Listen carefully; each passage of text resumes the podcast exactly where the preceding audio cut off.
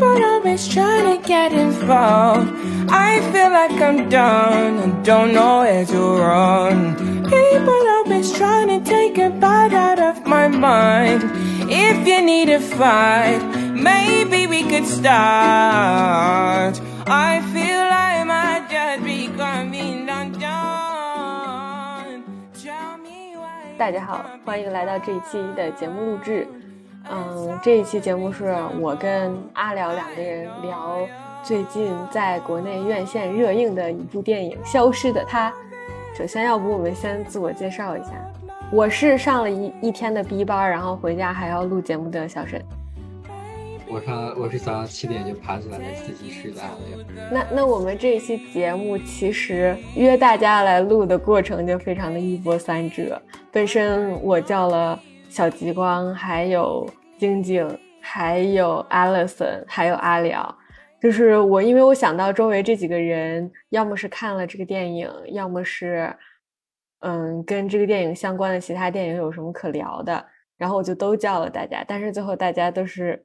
嗯，要么就是没时间，要么就是病了，要么就是在忙工作什么的，陆陆续续都把我割了，然后最后就只剩下我跟阿辽两个人了，一波三折的难产一期。咱们这个拉人的过程，说不定比电影剧情还要更一波三折。确实，就是比电影剧情的那个反转还要多，而且还要不可预料。对的，对的，嗯。啊，那要不首先就是我先跟大家介绍一下这个电影差不多是什么，但是我觉得好像大部分人已经都知道了这个电影情节了吧？还要介绍吗？好吧，那我们就是先剧透预警。首先，这个电影呢讲的就是朱一龙演的一个男的叫何飞，他跟他的老婆李木子两个人去泰国一个小岛上面结婚纪念日旅行，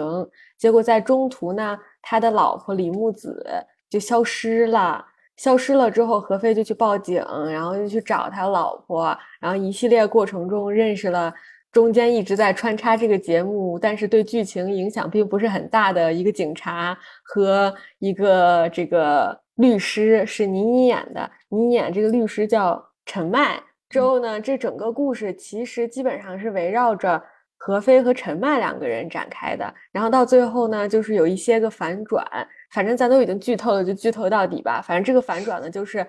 原本这个去找老婆说老婆失踪的何飞才是真正杀害了他老婆的凶手，他目的是目的是 是为了想杀他老婆。其实我到最后都没有搞明白他到底为什么要杀他老婆，就是这个嗯动机，我们可以后面一会儿聊。反正，然后之后呢，这个最后又有一个反转，就是这个陈麦，就是倪妮饰演的这个女律师，她呢其实是李木子的好闺蜜，是李木子唯一的好朋友。这个设了一个局，整个整个的局就是何飞能认识他，然后呢什么怎么这些的，整个都是一个陈麦精心设计的大局，就是为了骗何飞说出他杀害老婆真相的整个过程。之后，这个电影基本上就是这个这个东西，在我这个描述里面，基本上它是翻了，我觉得两两两番儿吧，对，差不多。对，嗯，其实这个剧情就基本上就没了。然后整个电影两个小时，还有一个彩蛋。就听了我们这个剧透，然后还想去看了看的人的话，就是可以等一下，等到最后，因为它有一个彩蛋。剧情就没有了。我们要不先给这个电影，我们各自打一个分儿，然后做一个非常非常简短的那种锐评。因为我是豆瓣深度用户，我对豆瓣那个评分呢，基本上电影评分我分为两大类，一类是我看完了之后只会标记看过的，另外一类是我标记看过并且会那个打那个星的。然后《消失的她》这个电影呢？反正我标记了看过，我的锐评就是不愧是陈思诚。我的话，我也是用豆瓣打分。我看见你的打分了。我迄今为止就是我还没有打过一星的电影，对。但是这个《消失的她》呢是两星，就是我所能打的最低分，大概就是这么一个水平。啊，那我的锐评的话就是就是。就是，OK，你这三个就是就已经是 锐评了。好，好可以可以。而且而且，我觉得就是有必要提一下，你不是是一个那种就是豆瓣打星平衡者吗？我没忍心打一星，其实我是觉得他现在这个六点多分儿已经是高了的。Yeah，like 就我觉得他是 That's my point，like 就是你你你嗯本身你就是一个平衡者，然后现在嗯这个呃，消失他在豆瓣上评分是六点四，之后你还打了两星，就证明你非常想把它往下拉一拉。对呀、但是就是因为我本来就是我觉得它是可以就是够我一星那个线的，但是就是我觉得它不能成为我第一个一星电影，你知道吗？就是虽然它烂，啊但是就还是不配那么烂。没有这个殊荣。对，嗯，那我们要不就是先评价一下演员吧？就是我感觉其他的就是比较价值取向的话题比较难聊。我我要锐评一下这个演员，就是我看我本身都没有打算去电影院看这个电影，因为小红书和那个抖音上面的宣传营销实在是太多了。就是我看了很多 cut，然后还有他们那个电影去公映，还有什么之类的，就是主创团队的那种采访啥的。嗯所以我已经不想看了。让我走进电影院看这个电影的原因，一个是因为我本人非常喜欢倪妮，嗯我会为了喜欢倪妮去花这六十五块钱还是五十五块钱的电影票钱。然后另外一个是那个，因为我前一阵子一直在追踪那个戛纳的新闻，然后我看到那个朱一龙的电影《河边的错误》去送去戛纳了。我嗯抱着对朱一龙的一些期待去看了这个电影，然后出来了之后，我只能说我爱倪妮，但倪妮你在这个电影里面真的有点儿不行。另外就是我觉得朱一龙其实演技有一些些可圈可点的地方，就是我本身以为他会不及格，但是他及格了。我觉得朱一龙放在这里面已经算是就是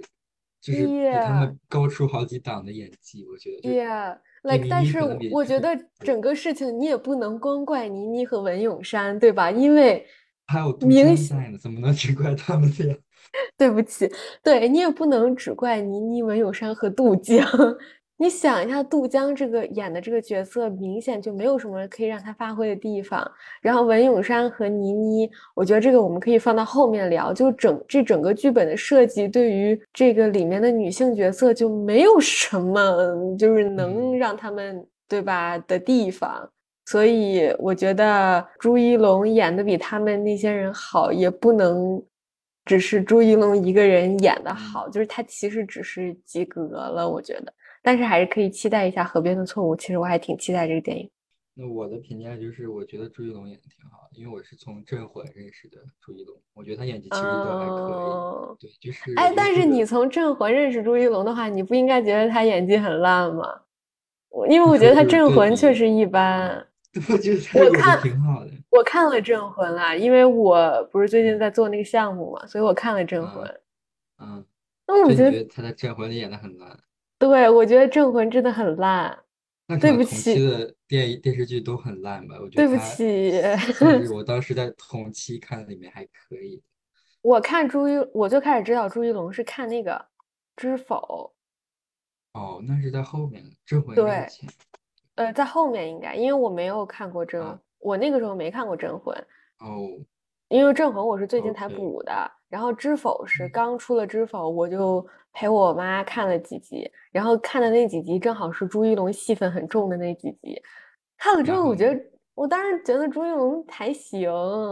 我一直对他演演技的评价就是蛮高的，就是在他这个同年龄段的这帮演员我也是这么评价对，就是对我觉得他演技算是在这个这个中生代男演员里面算还可以。，Yeah Yeah，like 顶流。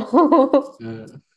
然后我觉得这个就也还嗯可以，就没有让我觉得嗯很很差。但可能就是我觉得这除了倪，特别是文咏珊跟杜江，可能就是演的有点太做作，就让我觉得朱一龙可能就是没那么做作就已经很优秀了。我觉得，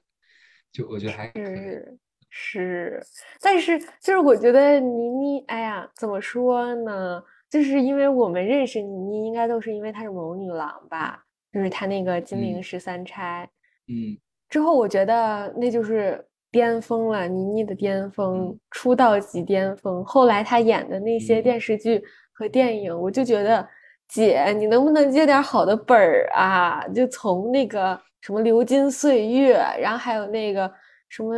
什么，哎呦，就反正就是感觉他接的本儿都很不好，让我就是觉得没有演好他。其实倪妮挺好，倪妮我觉得是，的，我觉得倪倪妮是像汤唯那种需要看导演跟剧本的那种演员，她不是那种就是真正的那种实力派，就是你给我随便一个本儿，我能演的特别好。对我同意但。显然他，显然他这次也没有挑对本。我觉得这个本儿里这两个女性角色都特别的贴合一些女性刻板印象，就是一个是哎一个，真的就有没有人那个，就是像像朴赞玉爱汤唯一样爱倪妮啊？就是能不能天赐一个这样的导演，给倪妮拍一个好好戏呀、我真怎么知道陈哎，思诚不爱你？我真服了。可是嗯陈思诚跟嗯朴赞郁放在一起，你也太抬咖了。确实，嗯，就觉得他们两个女性角色有点太就是贴合一些，特别像一些网文里面的女性的刻板印象的那种角色，就像文咏珊就是那种特别妩媚的，然后是那种就有心机的那种女人，然后米妮就是那种特别飒、特别拽、特别酷的一个女生，就是就就是是蛇蝎美女和那个铁 T，对，然后就是文咏珊不知道是他剧本还是他那个原因，我觉得他演的时候我在看《小时代》，就你能懂我那种感觉吗？哦，别说了，这个这个不得不说，就是那个就是文咏珊的戏是陈思诚执导的，就是你知道那个抖音上面营销非常多的一个就是片场花絮，就是陈思陈思诚教文咏珊怎么演戏，就是教文咏珊怎么演成那种那个妩媚妩媚女人，之后嗯呢就把王永山演成了这样，啊，可以理解思。诚大概跟郭敬明是一个咖位吧，我听得懂。啊，可是可是我觉得郭敬明比陈思诚好很多哎，起码郭敬啊明有审吗美。你不觉得女明星进了郭敬明的组出来都会美一圈儿吗？我觉得是暴发户审美，就是没有，我觉得郭敬明挺有审美的。啊，那对对不起郭敬明，对不起，不应该把啊陈思诚。我觉得陈思诚就是那种就是臭直男审美，就是如果陈思诚不是一个导演的话，就如果他只是一个普男的话，他可能嗯。就是会像就是网上大家就是一起就是开那种什么“金你太美”这种笑话的人，就是是陈思诚。呃，郭敬明的话，郭敬明我觉得他是非主流子男的，就是他会那嗯。个在那个豆瓣上写那种很长很长的从句的那种评评论的那种人。嗯，我觉得他对女性的审美是，就是来源于女性的，但是陈思诚对于女性的一个审美的塑造是一个国男。来源于他的屌，对，是的，对，是的，是的。然后就是因为我跟我妹一块儿去看，然后嗯，我们俩看完就是对杜江的评价就是他适合演恐怖片儿，就我们觉得他那个眼瞪得特别吓人，就是 他有一个特别大的眼睛，然后他一直就瞪得特别大，然后就是哦眼睛又就是又没有什么特，他不是特特别有神的那种大眼睛，也不是特别有戏的那种大眼睛，就是觉得他眼睛瞪得大，然后他在瞪你，就特别有点吓人那种感觉。对，我觉得，我觉得陈思诚应该在那个杜江这个角色上面设计一个一番儿，就是应该给他设计一番儿，让那个杜江嗯。就是他那个恐怖因素发挥一下，感觉杜江真的很，凶手，对，感觉杜江真的很适合演一个这种的。哎。导演给个本儿，给杜江个本儿。对，这基本上就是我们对演员的评 价，有点儿有点儿太超过了，属实是。嗯，然嗯然后下面我们要不直接进入剧情部分，就是因为这个《消失的她》是一个悬疑电影嘛，它它算是悬疑电影的分级吧。是反正得得是悬疑。对，反正我们是抱着一个去看悬疑电影心态去看的。之后，要不我们就锐评一下这个剧情部分。哦，说起这个这个电影院，我突然想起来，现在《消失的她》票房已经破三十亿了。然后，三十亿，耶，就是三十一是个什么概念呢？就我还专门查了一下小红书，嗯、现在三十亿基本上是国内 top 十五的概念，然后同等 top 十五的，除了一些交作业的片儿，like《战狼》《战狼一》《战嗯。狼二》，还有什么什么呃《红海行动》呀什么我和我的什么家庭啊，对对对，我和我的叉叉叉系列，还有什么嗯《流浪地球》啥的这种的，就是都是前十五，就是三十亿加的这个票房。嗯，除了这些交作业的以外，为数不多的有李焕英，还有那个哪吒，还有什么？呃，药神，药神应该也是三十亿以上。哦，之后还有就是唐探系列，which is 还是陈思诚的作品，所以说是比较靠前的悬疑片，就是在。就是目前来说，从也就是他从票房来说，应该已经进了就是全国前十五了，所以说就是已经是一个非常非常好的票房成绩了。而且你想前十五一大半还都是就是作业片儿，所以说陈思诚就是他怎么说呢？虽然他电影烂，但他钱卖的真的很多，很怀疑就是唐人街唐对唐探系列也是他的嘛？我我很难评，这很难评，我觉得。前就是三十亿以上的票房的电影，我觉得我能看得下去的只有《药神》和《李焕英》。《要是》和《李焕英》会让我觉得说这个票价我不能让他退钱。嗯，但是我觉得他至少比《战狼》拍的好。但是你要是这么比的话，就就是就是嗯，但他确实，那如果说他是国内。悬疑片票房最高的话，那我觉得国内的悬疑片还是得努力呀。确实，因为一下子好像想不出来有啥好的悬疑片。是，而且这个电影我感觉就是从朱一龙就是去警局，然后开始坐在沙发上喝酒的时候，我觉得我大概能猜出来后面要发生什么。大概就是你懂，就是我，那我没有你。你猜的这么早，我是就是从那个柠檬，就是那个水里要放柠檬猜到了。嗯嗯，我是就是我是他去完警局回去喝酒，我就觉得这个人可能像是个杀人犯。哦哦哦哦，那我的意思是，就是他，我觉得朱一龙是一个杀人犯，这个事情就是应该很早就能看得出来。我的意思是，就是整个局是我发现是倪妮设的，就是我是从。倪妮就是倪妮演那个角色叫什么？陈麦和那个李木子两个人都会喜欢在那个水里放柠檬。嗯，我就我感觉就是说，OK，这个倪妮肯定跟这个这个李木子，就是陈麦跟李木子肯定他们两个人有点东西，有点关系。对对对，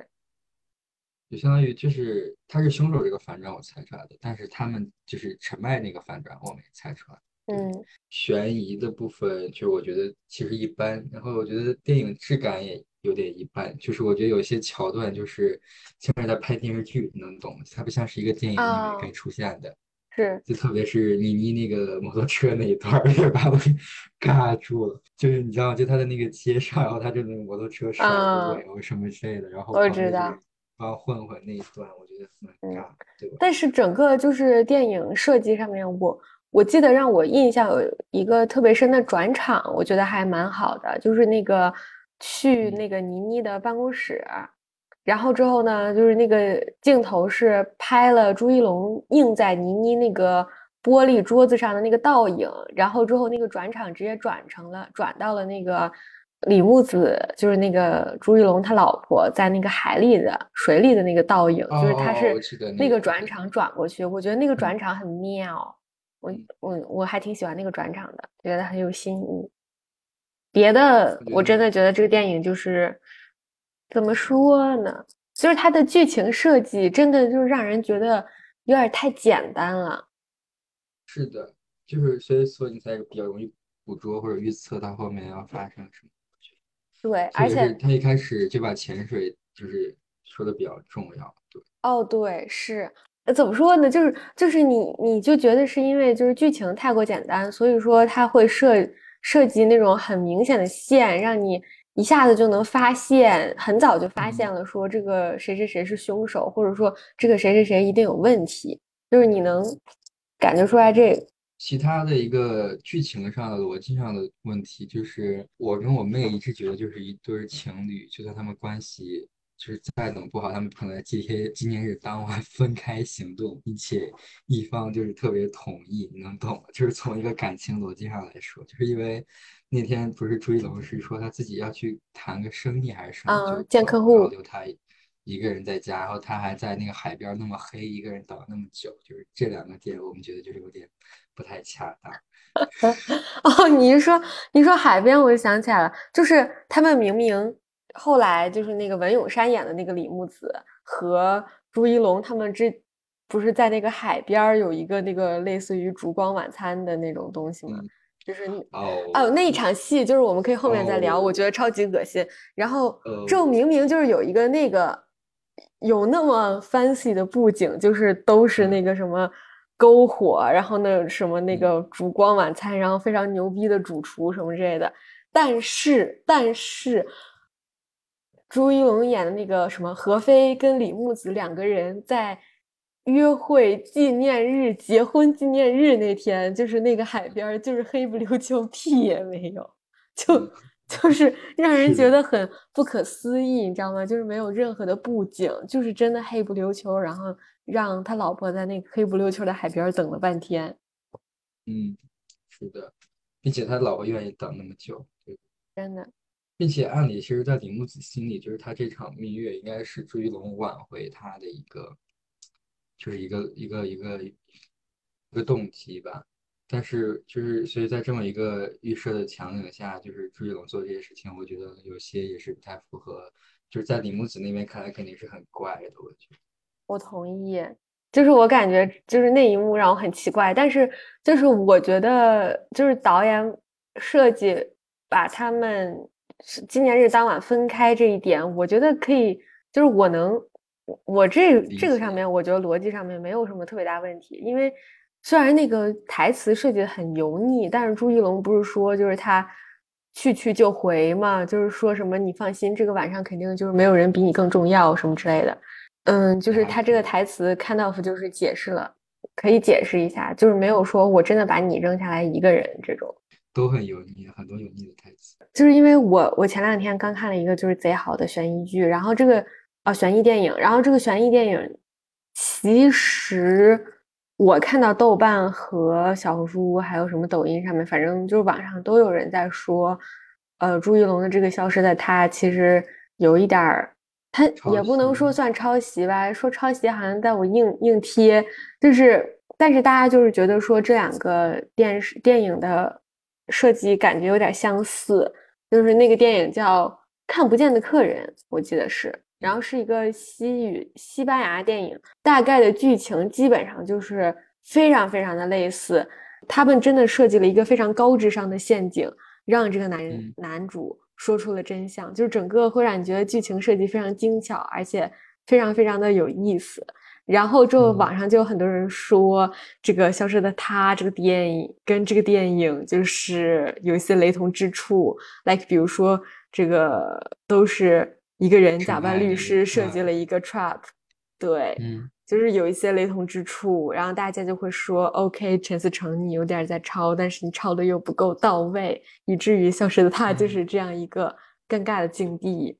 我其实听完，我觉得还好，因为它其实只是抄了一个机关，相当于就是没有模啊仿那个机关。对，所以就是没有这人真的说他抄袭，只是说嗯他 like 洗稿在这种东西。嗯，但我觉得整体确实没法儿比，因为我觉得就是你看一个悬疑电影，要么就是它悬疑做的特别好，就是它一环扣一环，然后那个机关很精巧，然后就是你看完之后一个一个反转，让你觉得巨爽无比，然后就是震惊；要么就是它故事本身是个好故事，就是它去了悬疑那些东西，它本身是一个好故事。但我觉得这两点可能《消失的客人》做的会比那个《消失的他》那看不见的客人会比《消失的他》做的好一点。也 Yeah，因为看不见客人，我觉得他一方面是有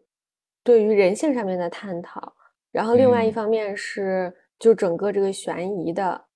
翻了很多个花儿，因为这嗯个剧情设计我觉得挺精巧的。嗯然后陈思诚，我只能说你抄了，但没完全抄，你不至于是抄袭，但你抄的又不够精妙，就是让大家觉得像是他，我觉得在剧情设计上面有一些嗯漏洞吧，只能说是漏洞百出。对他本身这个故事，其实我觉得也一般，就是一个赌徒跟杀一妻案嘛个，我觉得也一般。对，嗯，而且我觉得整个剧情的推动完全是靠怎么说呢？就是这个剧本对倪妮这个角色的拙劣的设计。呃，朱一龙承首先嗯他承认说，他跟他老婆就是恋爱上面的这些东西的时候，也是倪妮一直问他说：“啊，我是你的律师，你要跟我说实话，我不跟不信任我的客人呃那个顾客讲话什么之类的。”那个包括朱一龙承认他为什么赌博，也是倪妮在那个海边问他们，就是啊，你说啊，你是不是还有什么事情瞒着我？就是很琼瑶，你知道吧？设计的就是一直一个他的律师，然后呢，不知道为什么就是一直在对自己的 client 歇斯底里。嗯，which is 完全不应该是一个律师该有的表现，就是我让我觉得倪妮的倪妮的情绪崩溃很不可理解。嗯对倪妮的人设本来在陈思诚的剧本里应该是一个很有头脑，然后很聪明的一个女女律师，但她反而会做出来这些事情。对，对，是，而且就是虽然就是说我们可以理解，就是到最后谜底揭开的时候，因为那个倪妮演的那个律师跟李木子，就是那个文咏珊演的那个角色是好闺蜜，然后所以说倪妮在整个过程中她的情绪崩溃什么之类的，可能是因为她想到她好闺蜜已经嘎了。但是呢，我觉得就是倪妮作为一个就是在这个人设设计上面一个这么有高智商，能设计出整个这样一个陷阱的一个角色，她不应该在演这出戏的时候保持不了冷静。就我能接受她有崩溃，但是她的崩溃不应该是这样演出来的，就会让我觉得说她是为了最后那个谜底能揭开的时候，让人觉得说 OK 前面是有迹可循的，所以说他们才设计了这个东西。还是不够克制。对，就是倪妮中间那几场就是有点崩溃的戏，就是逼问朱一龙的戏，都让我觉得很浮夸，就是非常的那个，就是像那个琼瑶剧里面那个，就是你开门呐，开门呐，你就是说不说，就是那种感觉。对。嗯，但无论从一个很厉害的女律师的角度看，还是从陈麦的好朋友、有头脑的好朋友的角度看，感觉其实她的歇斯底里也都没有那么合理。对，然后哦，对，我觉得这个时候我真的要念一下我在那个豆瓣上刷到的那个评论，就是他基本上是十问陈思诚，哎，这太太搞笑了。他说，那啊，他说。然后，他问说，哦，为什么一个从小留学国外、受父母宠爱的富家女看不出来杀猪盘？她父母怎么同意这桩婚姻的？不做背调吗？孕妇可以潜水吗？射程那么远的步枪可以打穿演员的血带，但是伤不到人吗？十几年艺术专业的富家女会因为一个人知道梵高很感动吗？纯爱场面全靠小学生作文和音乐铺垫回忆杀吗？什么这里的警察系统至少比国内落后十年？假老婆也是老婆哦，这 which is 就是电影里面的台词。这些话是怎么说出口的？剧团哪来那么多钱收买这么多人？哪来资源设这么大这么大一个局？假扮警察不会被抓吗？什么以及摩托车出场之流的装逼场面，你永远可以相信陈导的悬疑片吗？是，这不是我 Q 到觉得我说摩托车吗？对 我真的觉得非常的精彩。是，对呀、就是因为我觉得，特别是就是从现实中来说，我觉得这种特别有钱，然后从小在国外上贵族学校的这种女生，我觉得就是她们的边界感反而会更强一点，有时候，包括她们至少不会那么单纯，就是没有不会像李木子那么单纯去，就是随便就去相信一个男生，我觉得。是，我觉得这就可以说到，就是我们看这个电影电影，让我们觉得非常不适的一点，就是可能是那个呃李木子和何非的爱情线。就是首先，我觉得让我特别不适的一点，倒不是说他们就是只，当然这跟就是爱情肯定有非常大的关系，但是我觉得就是我们对于那个他们两个人阶级差异，然后包括两个阶级差异、贫富差异巨巨大的人是怎么能相爱的这个故事，我觉得整个设计是非常老套的，就是嗯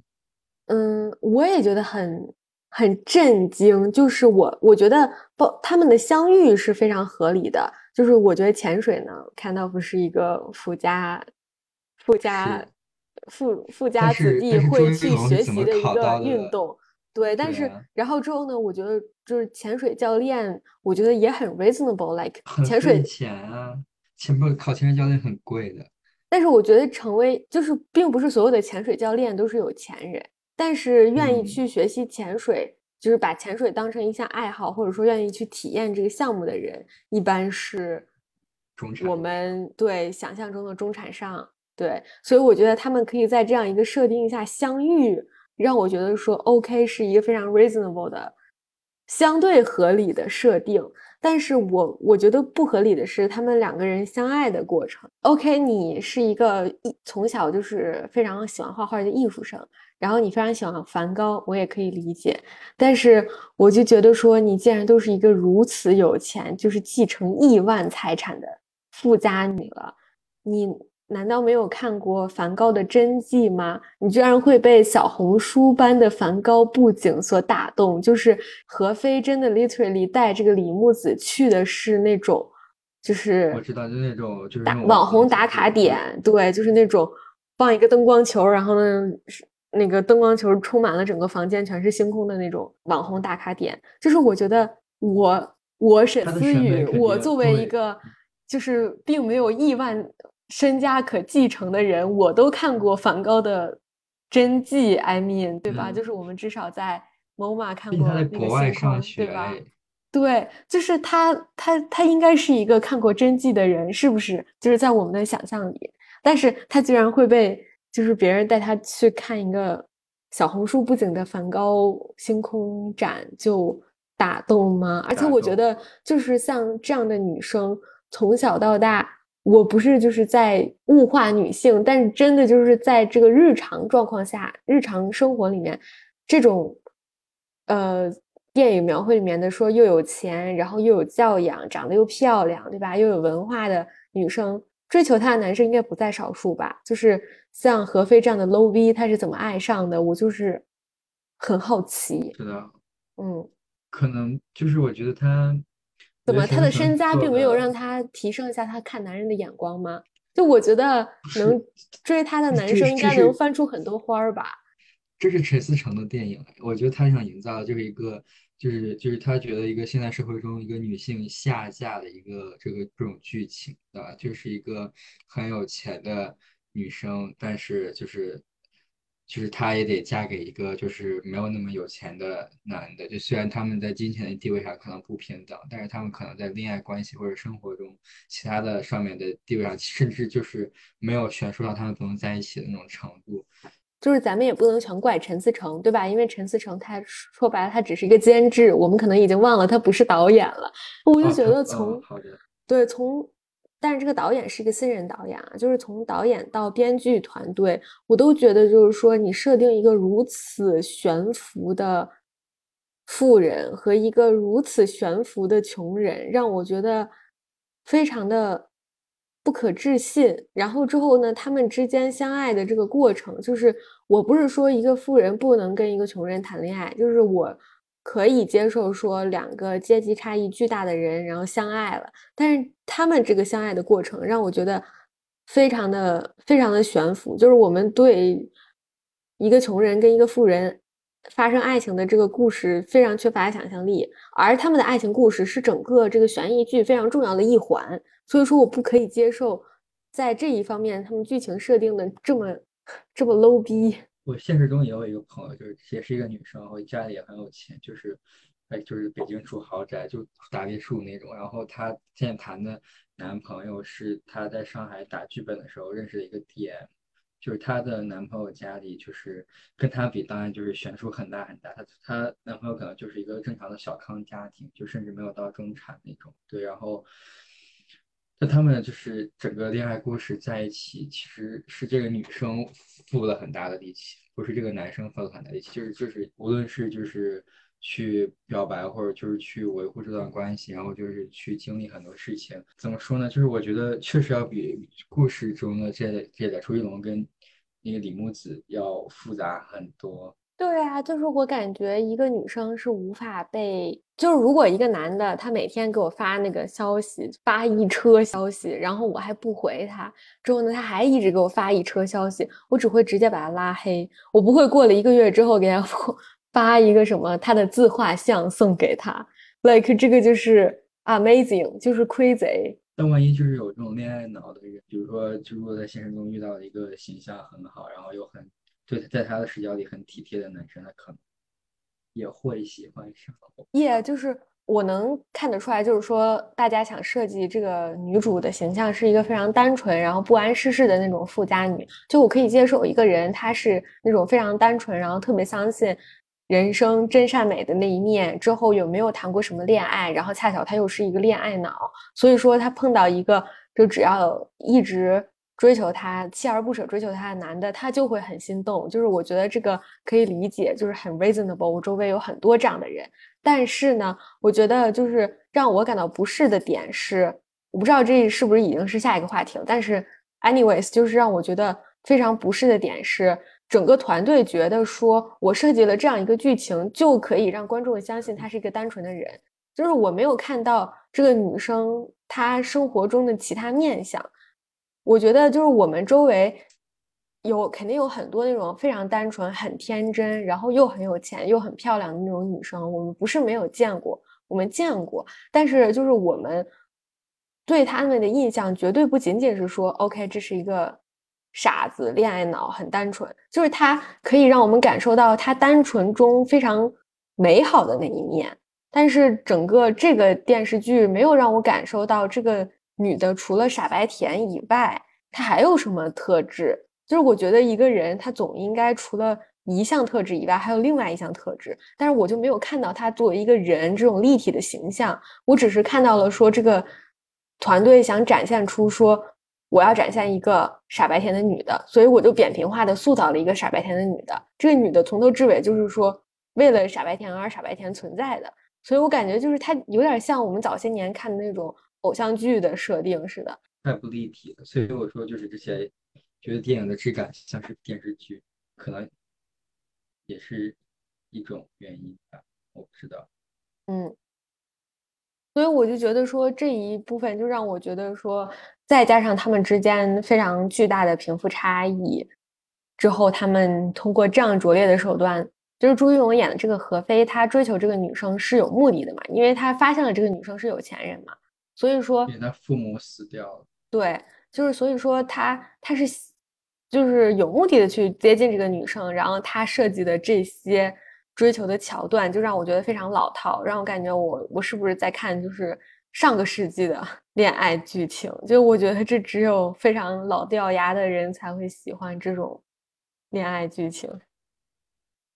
确可能是陈思诚那个年代的人。也还不如给我他妈演一个霸道总裁爱上我，真的很无语。而且就是让我觉得。嗯，非常就是让我觉得非常陈思诚的那种陈思诚式的电影感是，就是在这个电影的时候，就是我不知道你还记不记得，就是这个电影的一开头是这个何非，最开头吧，反正就是何非醒过来，然后发现他自己旁边躺了一女的，然后之后那个镜头让我感觉非常非常的难受，就是他镜头给了朱一龙是他的脸部特写，然后呢就是一直。往下拍，拍到了他的手，然后他手落下来，还吧唧，旁边有一个另外一个人，但是给这个女生，which is 文咏珊的镜头是从下往上拍的，就是先拍的是文咏珊躺在旁边那个凹凸有致、玲珑的那个身材曲线，就是先拍的是文咏珊的屁股。然后之后就是看到哦，她屁股是那样撅起来的，然后她有一个那样的腰线，然后之后那个镜头才移到了文咏珊的脸，就让我觉得说，你这个镜头语言拍一个男性角色的时候是一个非常不性化的镜头，但是拍这个女性角色的时候，就是为了去性化这个女性角色去拍的。然后而且那个镜头应该我没有，如果我没有记错的话，是文咏珊的在这个电影里面的 first look。所以说让我觉得非常非常的，嗯，就是我不喜欢，我会觉得说不太舒服。但是我觉得在他们就是制片人或者就是导演的心中，可能就是文咏珊这个角色在这个电影里面就是这个这么用的。因为我觉得你刚刚说那个场景跟他们在海边吃那个露天晚餐的那个场景有异曲同工的作用，我觉得都是一个特别特别。难宁的镜头，就是就是他们跟追龙他们各个厮打的那个过程，就你发现那个镜头拍的都是女生的，就是腿啊，或者就是屁股啊、胸之类的，包括都是一些很挑逗的话语和一些动作。其实我觉得他那个，可能他的这场戏的目的，甚至都不是为了推动剧情，就是为了去展现这么一个女，就是他们觉得男生会喜欢的一个女性。而且我就想知道，就是文咏珊在整场戏里面换了这么多身衣服，有一身不是那种露胸露胳膊的小吊带吗？就是我我不是说 OK，就是我们有穿衣自由，就是你可以你可以让一整场戏里面这个女的都穿小吊带，但是她穿这个吊带的目的，我觉得非常明显，就是为了展现文咏珊是一个非常妩媚、非常婀娜的女的。就是她就是为了展现这样一个人物，然后之后呢，展现这种人物的方式就是非常简单，我就让他穿吊带儿，就是让我觉得非常的难受。就是拍那个《唐探》里面非常非常，就是我记到现在还记得非常清楚的一个情节，就是在有一场戏，然后之后要输一个密码，就是破译一个保险柜的密码，然后那个保险箱的密码是三十六 D，然后在那个时候正好就是有一个。女性角色就是在旁边，就是是他们看到就是看了一眼这个女的的胸，然后之后猜到了说，OK，她密码是三十六 D，就是这个保险柜密码是三十六 D，就是她已经非常赤裸到这个程度，然后让我觉得说，OK，不愧是你朱一龙，你这么啊不是，不愧是你陈思诚，这么多年你真的没有什么长进。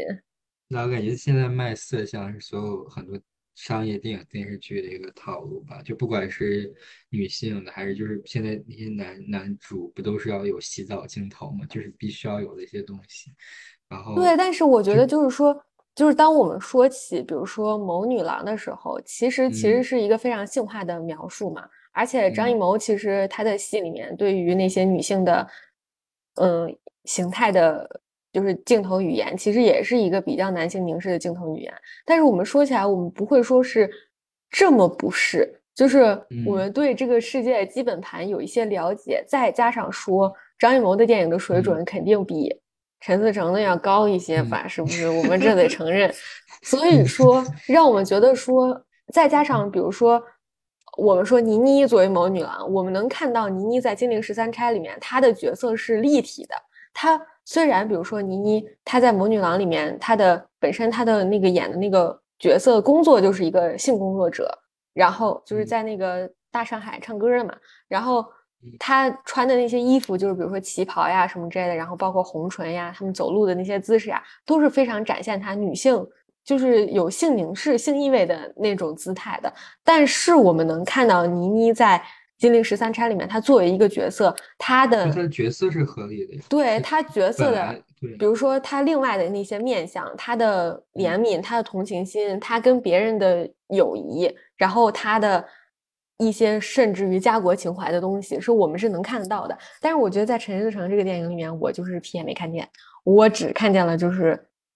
这个女的的胸和屁股。就我觉得，我觉得她就是，我就在我这里，她。就是我看起来就觉得他是在拿这个女演员来讨好男性观众，对我就觉得他就是他就是这个作用，他没有说要他这个剧情的设计要合乎他这个角色的逻辑或者什么样，我觉得他就是完全就是一个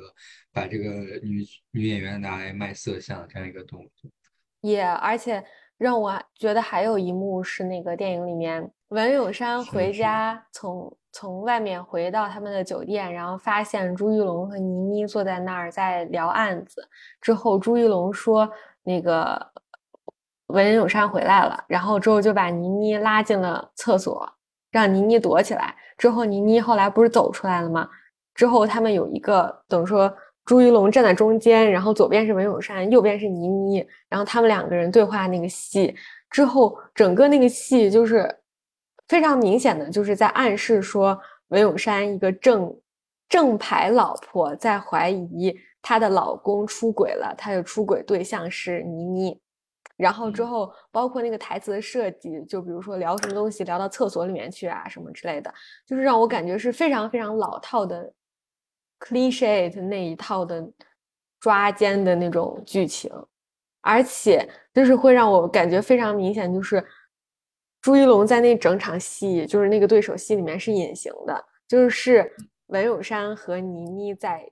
对手戏，然后朱一龙作为一个男人，就是彻底的在这场戏里面像是不存在一样，就是像 OK，我好像没有犯任何错误，只是 OK 让这个两个女的吵吵吧，就是这种感觉。是男男生出轨是女生的事情，对，就会让我觉得，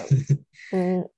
就是那场戏的设计也很很糟糕。你现在想想，其实那两个女生刚开始就认识，当然我说的就不是就是你刚刚聊这个事情，对，对，就是就是你说你要是硬要合理化这个剧情上面的东西的话，我觉得我们是可以合理化的，就是因为你怎么想你都可以合理化这个剧情。但是就是我在说的是它镜头语言本身，就整个镜头语言本身是让我觉得，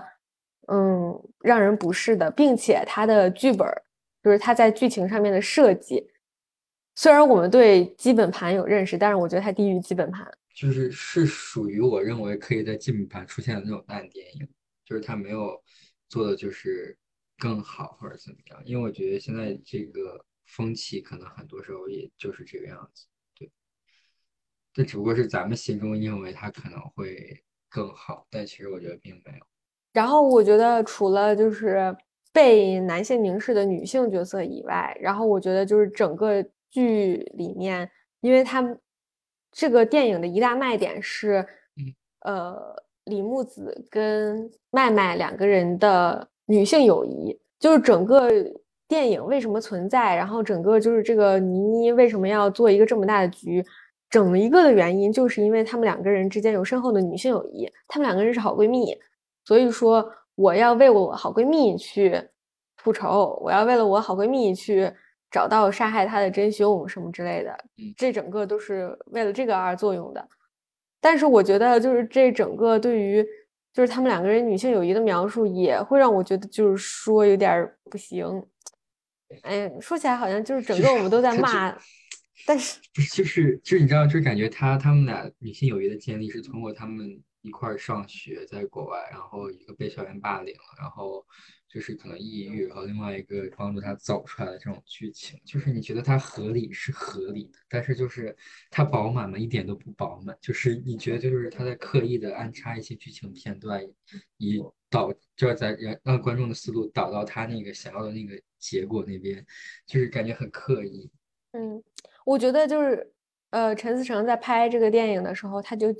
我觉得他就是刻意的想把 buff 叠满，就是 OK，我们女性友谊也有了，OK，我们女性复仇也有了，OK，我们大女主也有了，OK，我们就是杀妻案这种就是社会热点话题也有了，所以我们什么都有了。你看，我是一个就是 buff 叠满的电影，但是让我觉得反而就是底 buff 叠满，就没有没有把每个 buff 拍好，就是对，就是敷衍，就是我感觉就是倪妮和陈麦，对，李木子和麦麦两个人之间的。女性友谊让我觉得说，就是陈思诚是想，就是陈思诚是想塑造大家，就是往就是他们两个人 CP 向的那种方向去引导的。但就是这是他有意的，就是这个是他们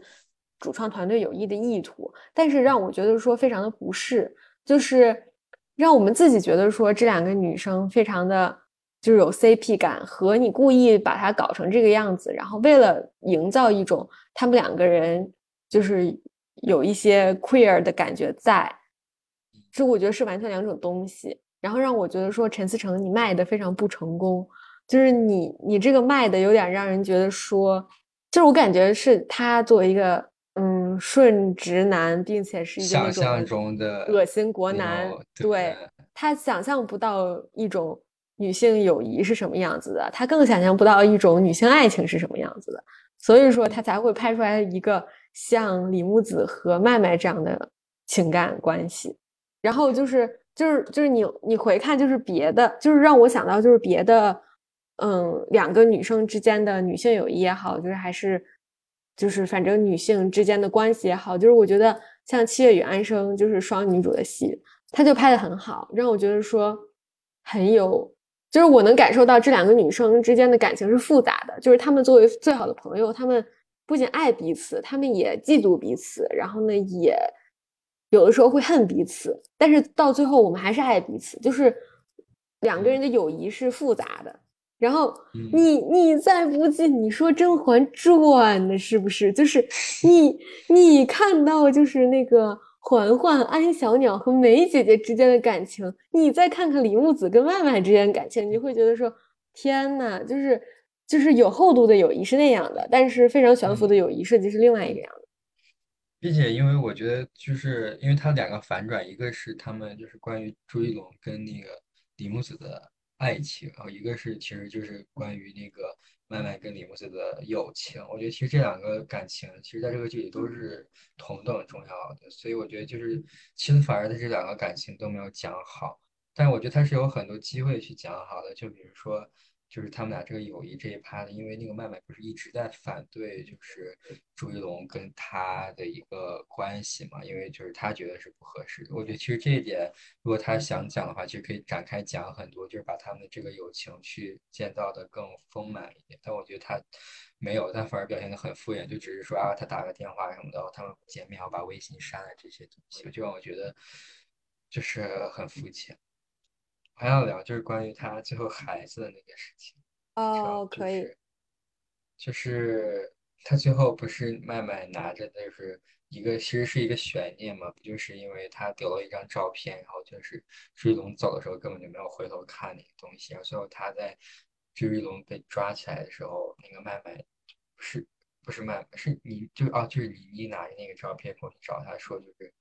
你看完一定会后悔的。不是，他是先问那个朱一龙说：“你现在有没有后悔？就是你把你的妻子那么爱你的一个妻子杀死了。”然后朱一龙就是说：“我没有，我甚至想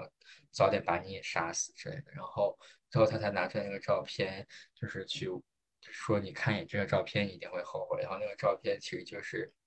李木子的 B 超，对，就是她怀了朱一龙的孩子。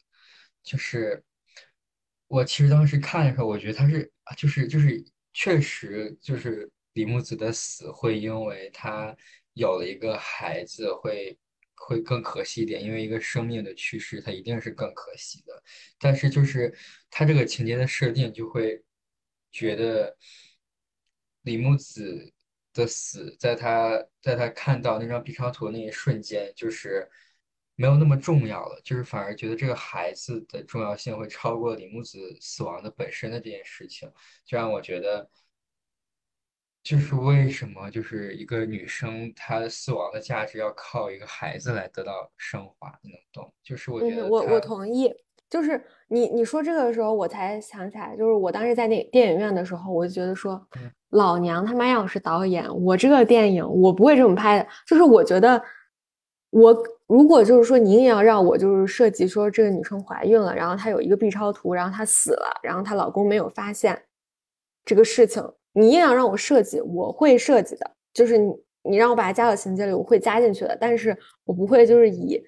倪妮的嘴来说出来，因为以倪妮的嘴来说出来这件事情就非常不合理。就是 again back to their friendship，like 因为倪妮是倪在倪妮眼里，她最重视的人是李木子这个人。他并不在乎李木子有没有孩子，李木子有没有孩子这件事情，并不会影响我爱不爱李木子本人这个事情。所以说，如果这个事情由倪妮所说出来，就会让你觉得说非常非常的不真实，让你觉得很难受。就是好像说，OK，现在一个女的她死了不重要，但是一个女的她有孩子了，她死了就很重要了。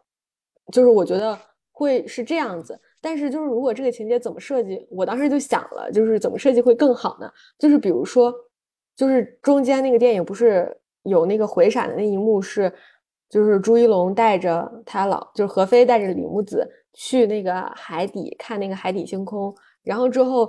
何呃何飞那天是准备把李木子杀了的嘛，但是李木子是准备那天就是他把那个 B 超图塑封了起来，然后随身带着，是准备那天在海底星空的时候告诉何飞说。老公，我怀孕了，这是我们孩子什么之类的，就是在李木子眼里，这是应该是一个这种幸福场面嘛，对吧？然后我觉得就是中间有一个情节是，就是何飞把他把李木子关到了那个笼子里面，然后之后何飞就头也不回的就就就就就上去了，他就上岸了，然后就没回头嘛。然后李木子就在后面一直挣扎，然后试图掏出那个 B 超图，让那个何飞回心转意。如果在那个时候，就是。设计一个某个镜头，就比如说，呃，那个他把那个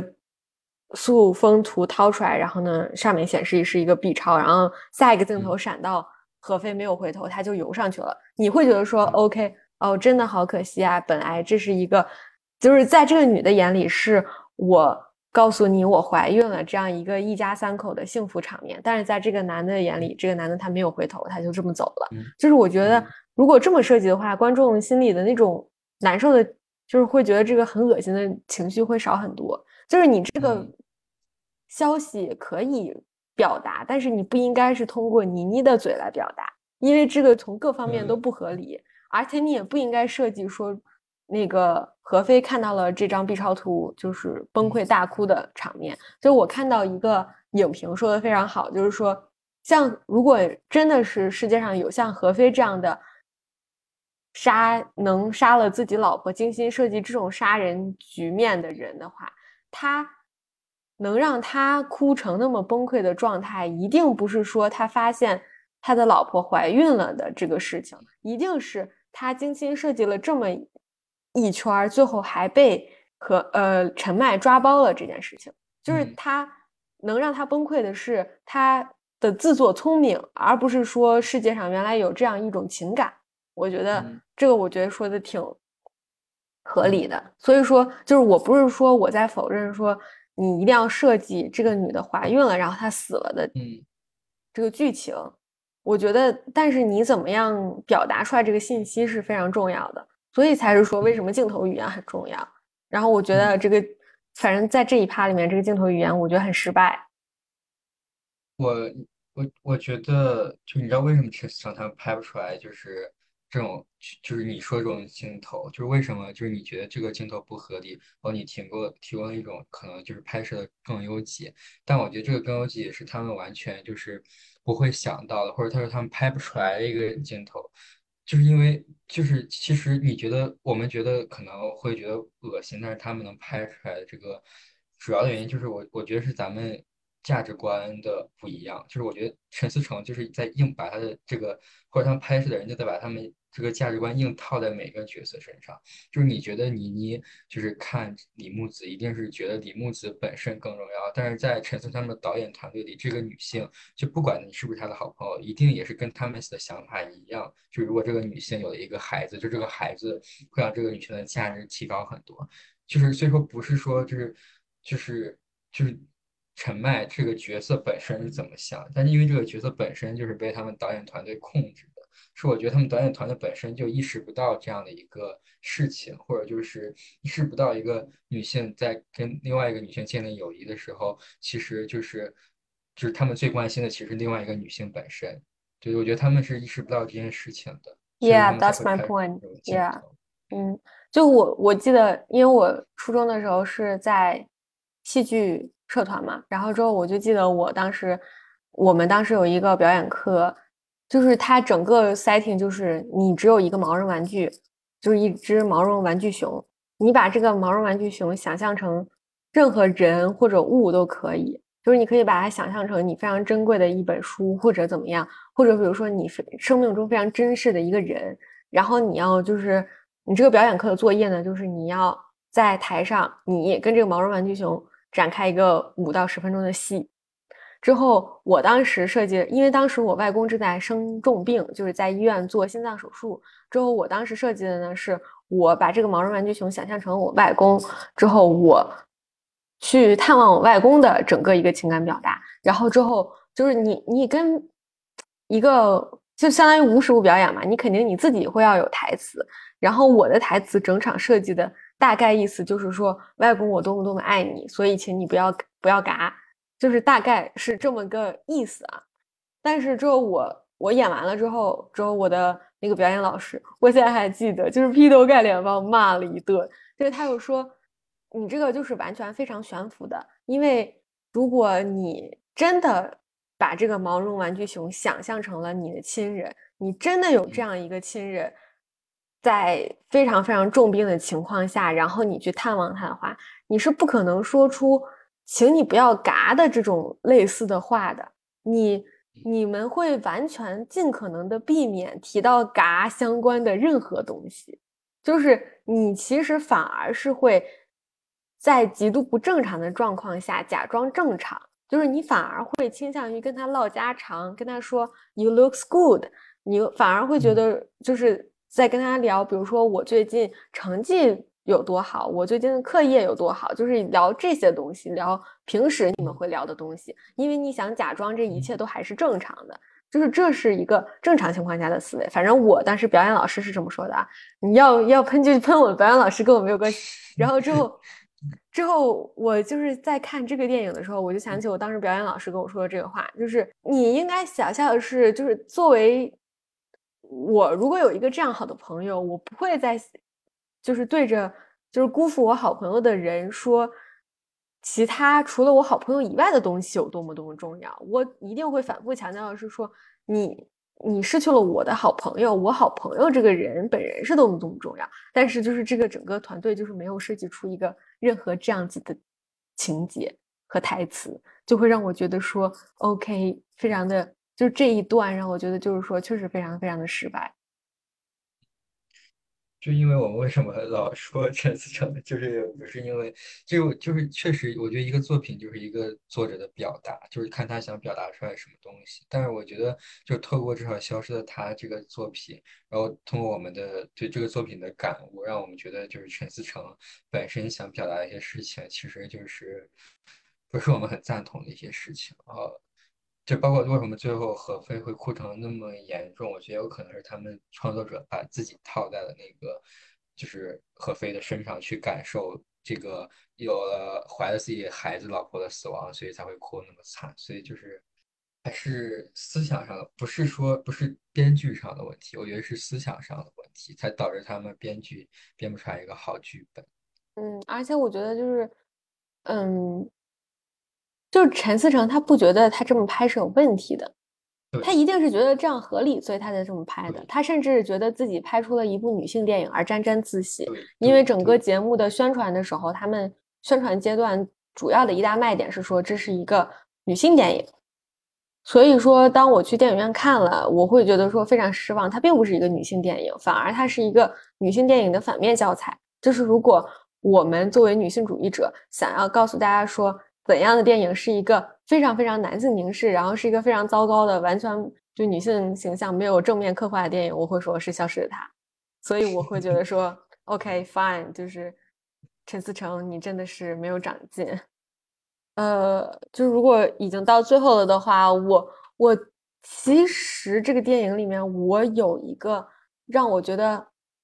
非常好的一个细节，但是我觉得没有人捕捉到。然后我觉得，如果硬要让我夸这个电影的话，我会只夸这个细节，就是